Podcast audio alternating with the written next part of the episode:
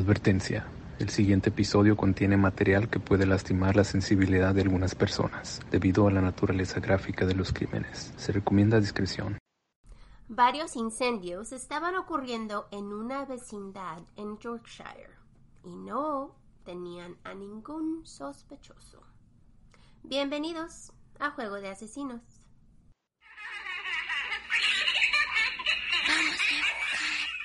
Familia, ¿cómo están el día de hoy? Hello, bienvenidos. Welcome, welcome.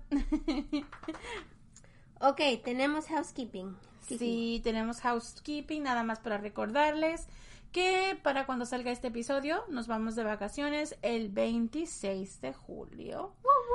Y regresamos en agosto, believe es 10. Sí, en agosto 11 se posteará el primer episodio después de estas vacaciones. Esperamos que nos logren entender. Estamos un poquito sobrecargadas de trabajo y queremos pasar un poquito de tiempo con la familia. Sí, antes de que los niños regresen a la escuela. Así que ténganos paciencia. Vamos a regresar. Si tienen eBooks Premium, pueden acceder a nuestros episodios extras y las personas que estén ahí van a tener un episodio aunque nosotras no estemos. Así que como para pasar el tiempo.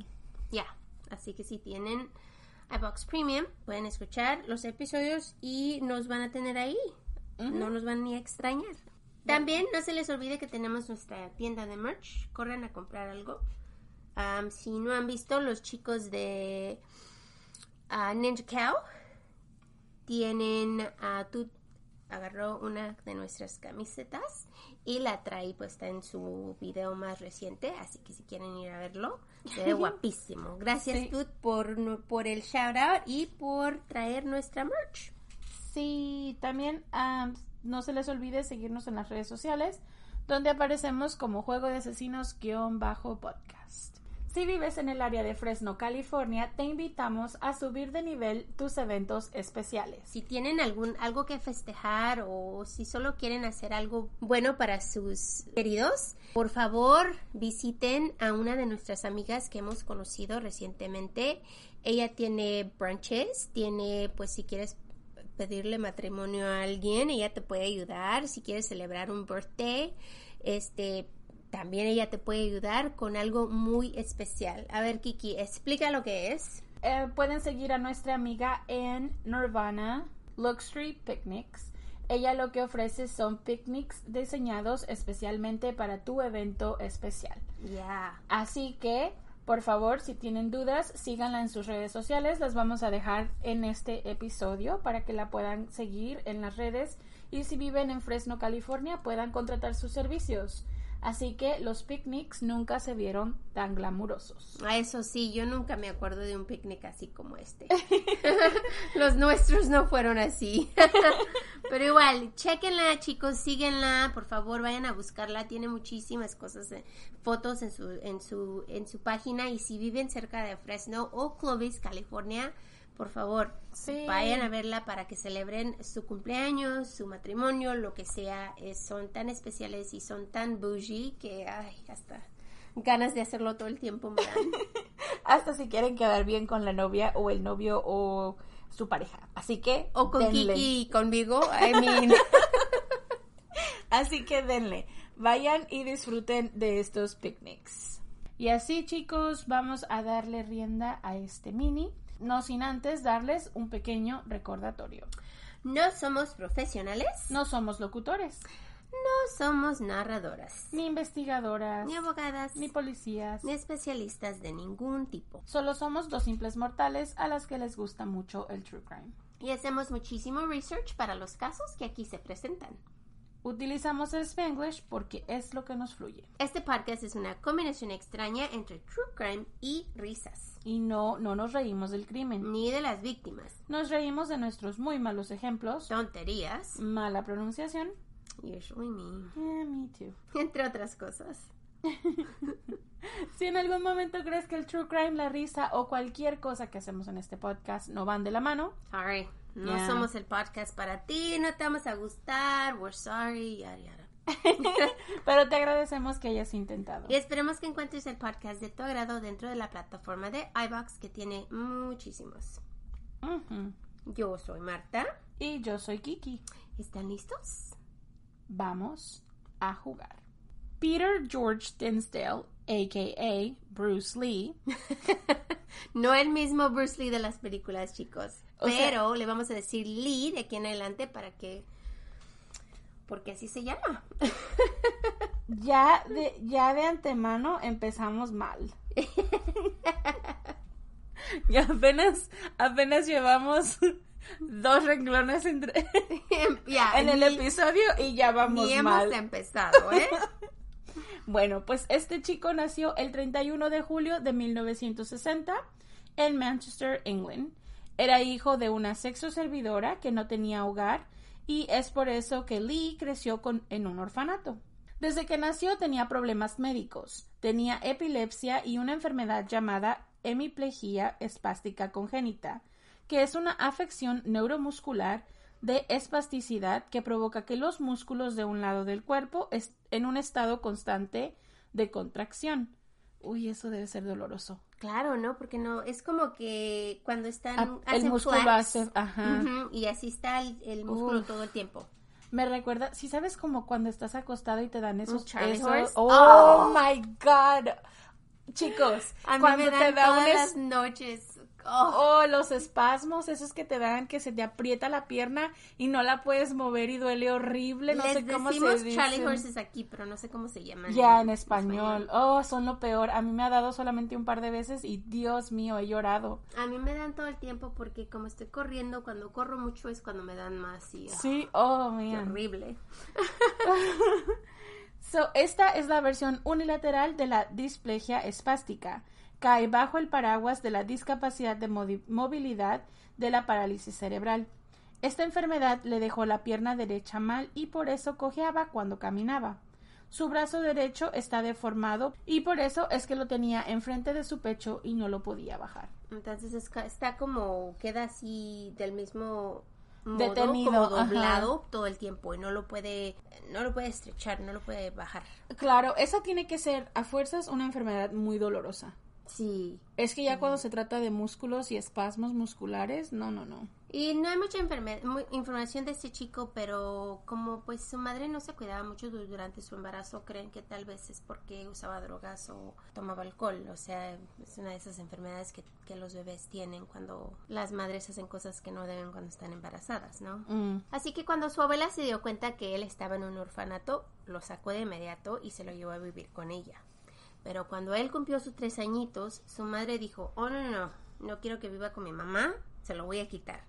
¿Por qué? Si el niño estaba bien, pero no vamos a juzgar, no mom shaming. No mom shaming. Entonces ella se lo llevó a él a vivir con ella y con su nuevo esposo. Su esposo no lo quería al niño y los dos empezaron a tener problemas por él, hasta que por fin decidieron divorciarse. Así que su madre lo metió a una escuela para niños discapacitados y él estuvo en esa escuela hasta que él, cumplió 16 años. Según el chisme, empezó a tener él relaciones homosexuales y pues poco después se salió de la escuela. Se dice que pues no era muy inteligente y no quería estudiar más. Así que cuando él cumplió los 19 años, se pasaba muchísimo tiempo pues haciendo nada pero lo, que más le encantaba hacer eran mirar películas de Bruce Lee. Me imagino que como él no podía hacer estas cosas, lo que es el karate y eso, porque no se podía mover, entonces pues pasaba su vida por los ojos de Bruce Lee. Entonces es cuando él decidió darle un homenaje a Bruce Lee y se cambió su nombre y se puso Bruce Lee en 1979. Trabajó como obrero y todos lo conocían como un hombre muy solitario, pero pues nadie pensaba que era peligroso, ¿no? Era un chico que se la pasaba pues haciendo lo que podía para agarrar poquito dinero y pues era amable, pero pues callado. La familia Hasty era una familia muy grande. Tenían a Edith, la madre, y sus siete hijos empezando con Angelina de 16, Charles de 15, Paul de 12, Nicola de 8, Peter y Sophie los gemelos de 8 y Tomás de 15. El padre de los niños estaba en prisión, así que Edith tenía que salir adelante con sus niños. Como la madre pasaba tanto tiempo trabajando para mantenerlos, no les hacía en realidad mucho caso, y los niños eran, entre comillas, unos salvajes, según decía la gente. En 1970 la familia recibió una carta. La carta decía, y la citaré, Una familia horrible. Los odiamos. Deberían de vivir en una isla. La isla del diablo. No estoy bromeando. Les prometo una bomba y no estoy bromeando, volvió a decir. Porque no se van ya que tienen porque no se van ya que tienen la oportunidad. Si no nos podemos deshacer de ustedes por las buenas, entonces tal vez con una bomba sí, y hasta eso es muy bueno para ustedes. Wow. Wow, hate mail, ¿sí? Imagínate agarrar una de esas cartas. Seriously? Wow. Y, que no, sabes de dónde viene. Ajá, y que no sabes ni qué onda, ¿no? Porque tú estás viviendo tu vida, o sea, a veces nosotros vivimos nuestra vida sin pensar en los demás y que llegue alguien y de repente nada más te deja un mensaje así de, ah, pues muéranse todos. no manches. dices, oh, ok. pues el 4 de diciembre de 1979, la casa de Edith estaba en la calle Selby, en Yorkshire, y de repente empezó un fuego. La familia estaba dormida cuando empezó. Eddie Hasty y sus hijos que eran Thomas, Charles, Paul, Peter, estuvieron, pues, estaban en la casa dormidos junto con su madre, ¿no? Charles olió el humo y se levantó a despertar a su madre. Cuando ella despierta, él la empuja fuera por la ventana. Pero lo que el chico no sabía es que cuando tú abres una ventana, pues le das más oxígeno al fuego y el fuego se hace más, grande. Entonces, como eso sucedió, él no pudo entrar nuevamente a la casa a ayudar a sus hermanitos que estaban adentro, porque cuando ya quiso regresar, el fuego ya estaba súper enorme. Entonces, los tres chicos que estuvieron atrapados en el fuego, pues se quemaron severamente. Después de apagar el fuego, los chicos fueron llevados inmediatamente al hospital en Penderfield. Charles murió esa misma noche. Peter dos días después y Paul sobrevivió por 12 días antes de morir. Y si no han visto lo que causa una quemadura en la mm. piel, es una cosa horrible y es tan dolorosa que, y me imagino que este pobre chico que duró 12 días sin morir en, en pues agonía, porque es muy, muy doloroso. Pobrecitos. Así que Tomás pues se pudo escapar por la ventana trasera y también sobrevivió. Entonces solo dos chicos sobrevivieron el, eh, y la madre. Edith tenía tres niñas que afortunadamente esa noche se habían quedado a dormir con familiares y no estaban en la casa durante el fuego. La policía quería respuestas o testigos, así que decidieron hacer un cuarto de investigación en la calle Gordon y empezaron a entrevistar a todos los vecinos. A los vecinos no les importó la muerte de los chicos, y se escondían para no hablar con los oficiales. El día del funeral, Edith Hasty, la madre, empezó a gritarles a sus vecinos que fueron a su funeral. Estaba furiosa con ellos porque claramente no les había importado la muerte. Edith decidió enterrar a sus niños juntos en el cementerio en Hull. Y sí, es como se dio cuenta que nadie quería ayudarla a encontrar a quien había asesinado a sus niños, pues se enojó, ¿no? Una madre llena de coraje porque perdió a sus tres bebés y no tiene Nada. Nada. Nadie quiere decir nada. Y además que todos los odiaban y, pues es tan triste, ¿no? Vivir en un lugar así. Así que poco después del entierro los chicos, de los chicos, los oficiales empezaron a dar cuenta que la razón por la que los vecinos no los querían era porque los chicos pues no eran tan buenos que digamos. Todos los llamaban la familia problemática, you know, quote unquote y que sabían que ellos eran responsables de varios robos en la vecindad. Se dieron cuenta que no solo eran los niños de Edith, pero también había más niños en la vecindad que hacían lo mismo. Haz de cuenta, pues pandillitas de niños, ¿no? Y empezaron a buscar pues más sospechosos después de este tip. Lee era uno de estos niños que era un sospechoso. Pues también fue entrevistado. Le dieron la entrevista a este chico varias veces, así que pues como que sabían algo y como que no, ¿no? Ellos encontraron una cosa que se llama parafín en el suelo de la casa y parafín es una como tipo cera que se usa, pues que se usaba más en ese tiempo para prender fuego. Era como la gente pues la ponía y así podías prender tu fuego para no, no te causara tanto trabajo hacerlo, ¿no? Y es por eso que los oficiales estaban pues sospechosos del incendio, porque esta cosa estaba por todos lados. Es un acelerante. Un acelerante, sí. Después de darse cuenta sobre la carta, sabían que alguien se estaba vengando con ellos y que habían sido víctimas de un crimen. Es cuando Bruce George Lee fue a la oficina de los oficiales para que lo entrevistaran una vez más. Lo raro es que nadie lo llamó. Él fue por sí mismo. Empezaron la interrogación y poco a poco empezó a darles más y más información sobre el fuego. Pero como no tenían evidencia, lo dejaban en libertad cada vez que iba. La investigación e interrogación duró seis meses. Es ahí cuando Lee les dijo que él usó parafina. Lee les dijo que él había metido la cera por la ventanita del correo y le prendió fuego. La razón bueno, es porque él estaba enojado con Charles y esta era su venganza en contra de él. Tiene, es la mentalidad de un niño sin madurez. I suppose. Si tú, si tú me vas a hacer algo, yo te voy a hacer algo también. Pero, well, really? Well, yeah. I mean, si tú me pegas, yo te pego o algo así, ¿no? Ya, pero, es algo pegar y es algo también asesinar a la familia. Pero yo no voy a ir ahí por la vida tratando de matar a, tus seres queridos, you know, or like quemarte la casa. That's just a little bit too much. That's just wrong. Lee les dijo a los oficiales, yo no los quise matar. Dijo que él y Charlie tenían pues una relación romántica, pero que Charlie le empezó a pedir dinero por las actividades sexuales que ellos tenían. Y cuando Lee le dijo pues a sus familiares que él estaba enamorado de Angelina y no de Charles, ellos empezaron a burlar de él.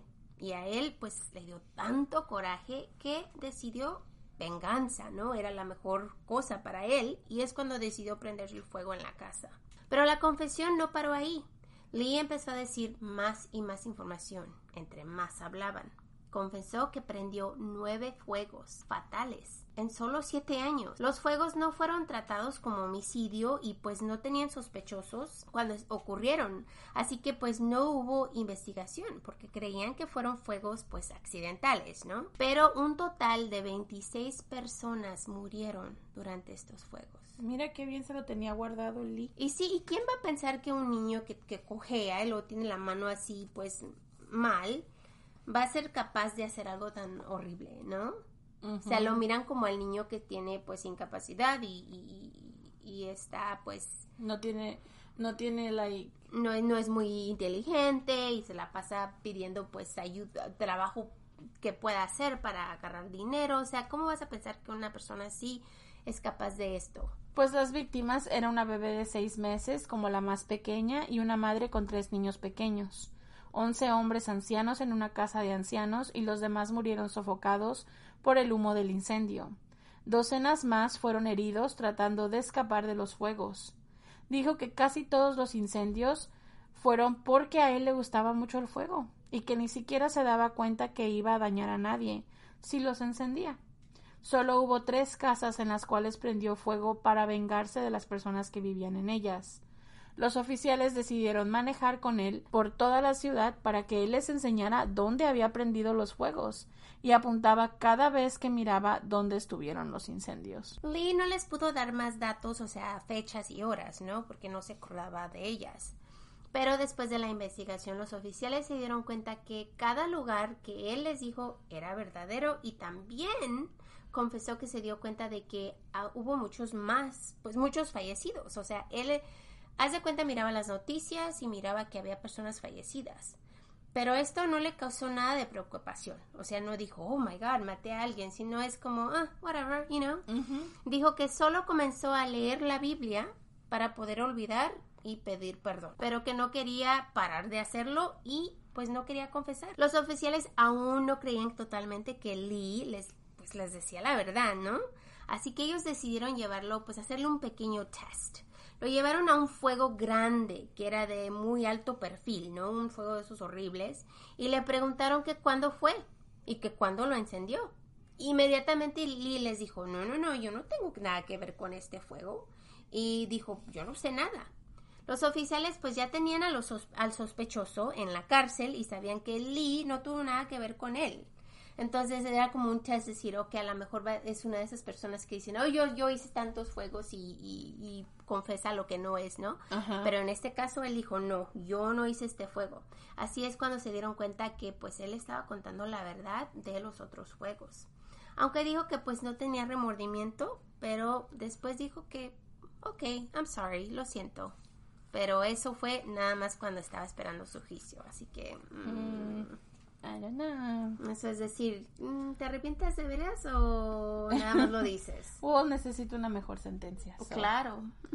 El 20 de enero del 81, Lee se declaró inocente en el Tribunal de la Corona de Leeds de 26 cargos de asesinato, pero culpable de 26 cargos de homicidio por motivos de responsabilidad disminuida y de 11 cargos de incendio provocado. Inicialmente lo llevaron a un hospital especial en Liverpool y fue trasladado a Rampton poco después. Aunque era el asesino más prolífico en UK, en ese momento recibió relativamente poca publicidad, posiblemente porque fue condenado por homicidio involuntario en lugar de asesinato.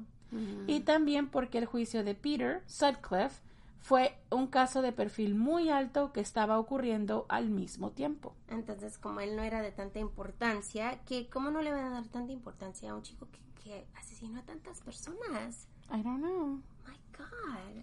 Yo creo que han de haber dicho, eh, no es tan... O a lo mejor el otro caso era más, más llamativo. Sí, y eh, no, se- no, se, no se preocupen chicos, viene pronto el otro caso porque está buenísimo. Lo que pasa que a veces la media solamente cubre lo que va a vender Eso, y en este caso pues él no se vendía tanto como el otro. el otro. Así que en 1983 una investigación pública concluyó que el incendio en Wensley Lodge, donde estaban los ancianos, sí fue accidental y que Lee no fue el responsable ni de la muerte de los 11 residentes ni de los que se lastimaron.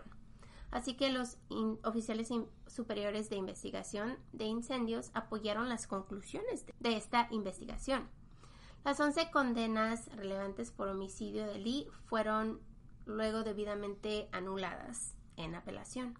Sagar, el detective a cargo del caso de Lee, lanzó más tarde una acción por difamación contra The Sunday Times, después de que publicaron artículos que sugerían que las declaraciones de Lee pues no habían sido del todo voluntarias, así que han, han de haber dicho, oye, no, nosotros no lo forzamos a decirle esto, él lo dijo solo y pues así Mm. son las cosas. Pero igual, ¿cómo vas a saber lo que pasa de veras en una interrogación, no? Y menos si no hay como registros. Right. El juez de la apelación de Lee en 1983 declaró que confiaba que las declaraciones habían sido dadas libremente y el periódico luego re- retiró las acusaciones y ofreció una disculpa. El caso finalmente se resolvió fuera de los tribunales en el 87. Sagar, quien se había jubilado y fue nombrado MBE, había declarado que esperaba que algún día se considerara que Lee estuviera en forma y lo suficientemente seguro como para ser liberado. Sagar murió en marzo del 2010. Lee aún permanece en la prisión y ahora tiene 61 años.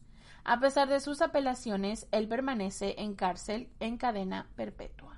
Lo que yo me pregunto nada más es si tenían más evidencia en contra de él más, más que la parafina o era otra cosa más. Mm, No pude encontrar mucho de la información de lo que encontraron, pero me imagino que han de haber encontrado algo, porque no pueden detenerlo. Pero igual, esto es en el UK, entonces las reglas allá son diferentes a las de aquí. Tal vez ellos pueden tener tantas cosas que no son necesarias aquí. No sé.